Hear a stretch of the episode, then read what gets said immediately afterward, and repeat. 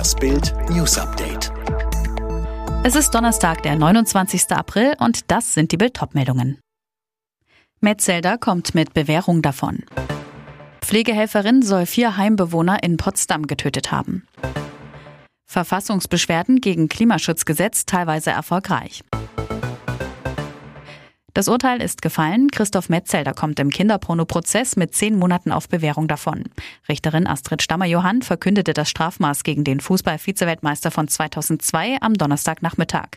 Er muss jetzt zwei Jahre straffrei bleiben und jeden Wohnortwechsel melden. Erst wenige Stunden zuvor hatte Metzelder einen Teil der Vorwürfe eingeräumt. Um 12.43 Uhr war es ihm im Hauptsaal des Düsseldorfer Amtsgerichts gestattet worden, seine Gesichtsmaske abzunehmen. Was folgte, ließ den anwesenden Reportern den Atem stocken. Das Kinderpornogeständnis des Ex-Nationalspielers. Den Tränen nahe gestand Metzelder im Gericht, Kinderpornos verschickt zu haben. Es habe sich bei dem Material um Vorschaubilder gehandelt, die er auf frei zugänglichen Internetseiten abfotografiert und als Screenshots verschickt habe. Mehr Details zum Prozess gibt's auf Bild.de. Ein Wohnheim für Menschen mit Behinderung in Potsdam ist Schauplatz eines schrecklichen Verbrechens. Dort wurden am Mittwochabend zwei Männer und zwei Frauen mit einem Messer umgebracht, eine weitere Bewohnerin schwerst verletzt. Eine 51-Jährige wurde als Tatverdächtige festgenommen. Bild kennt die ersten Details zu der Bluttat und dem Geschehen danach. Nach Bildinformationen handelt es sich bei der Verdächtigen um eine Pflegehelferin. Laut Ermittlern fuhr die Frau nach der Bluttat nach Hause und berichtete ihrem Mann davon. Er habe dann die Polizei informiert. Die 51-Jährige wurde nach Polizeiangaben als dringend tatverdächtig vorläufig festgenommen, verweigert nach Bildinformationen aber die Aussage. Ein Ermittler, das Tatmotiv kennen wir nicht. Das deutsche Klimaschutzgesetz ist teilweise verfassungswidrig. Das hat das Bundesverfassungsgericht entschieden.